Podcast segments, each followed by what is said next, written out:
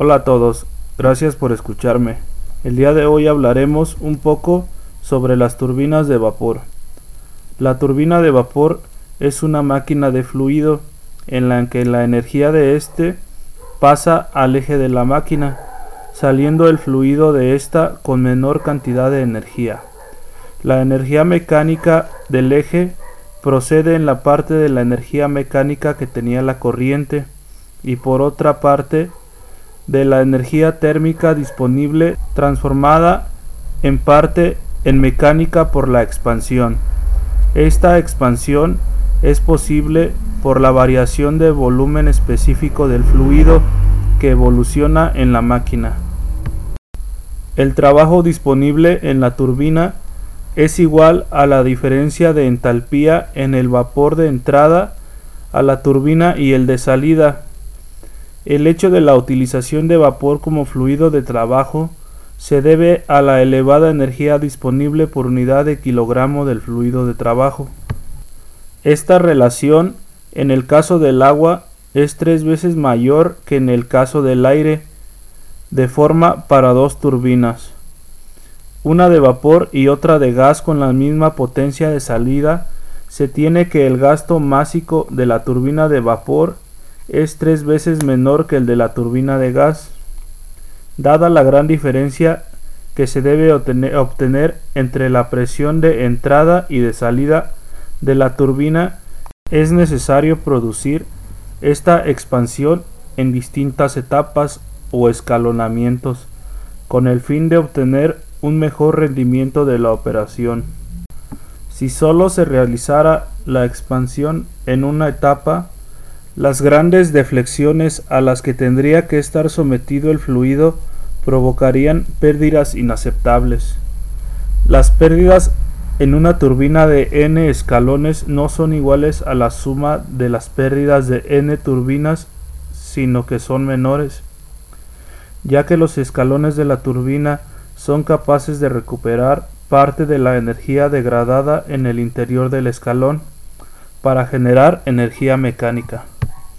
Sin embargo, a medida que aumenta el número de escalonamientos de la máquina, se encarece, por lo que hay que buscar un buen compromiso entre rendimiento y costos.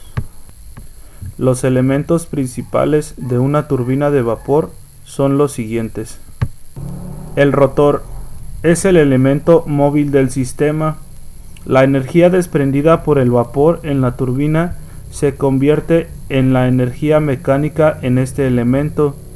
Dado que la turbina está dividida en un cierto número de escalonamientos, el rotor está compuesto por una serie de coronas de álabes, uno por cada escalonamiento de las turbinas.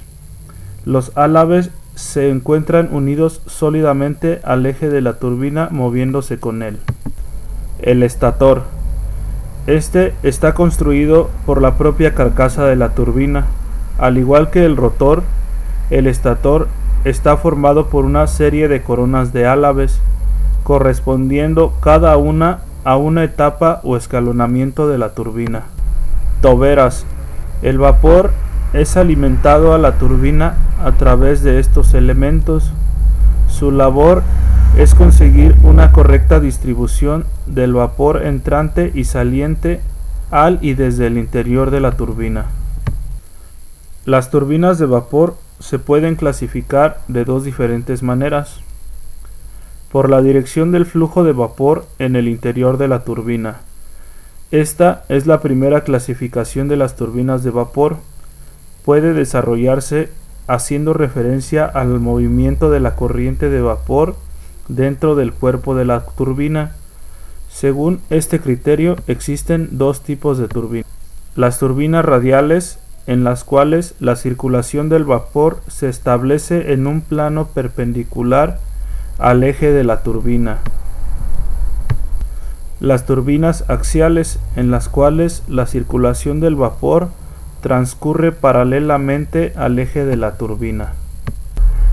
Otra forma de clasificarlas es por su mecanismo de funcionamiento. Desde este punto de vista, las turbinas axiales se pueden dividir en tres clases según el grado de reacción que presentan. Se puede definir como grado de reacción de una turbomáquina a la disminución de la entalpía en el rotor dividida por la disminución de entalpía total en el escalonamiento. Atendiendo a esto, se tienen los tres casos característicos siguientes. La turbina axial de acción con presión constante en el rotor.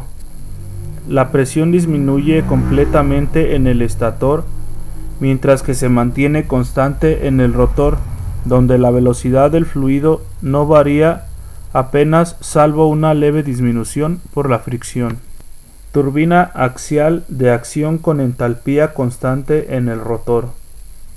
La entalpía es constante en el rotor y se produce una expansión en el estator con el aumento de la velocidad del gas en el rotor. Sin embargo, la velocidad relativa es constante. Se produce una pequeña caída de presión que no provoca un aumento de velocidad debido a que ésta es debido a la fricción. Turbina axial de reacción.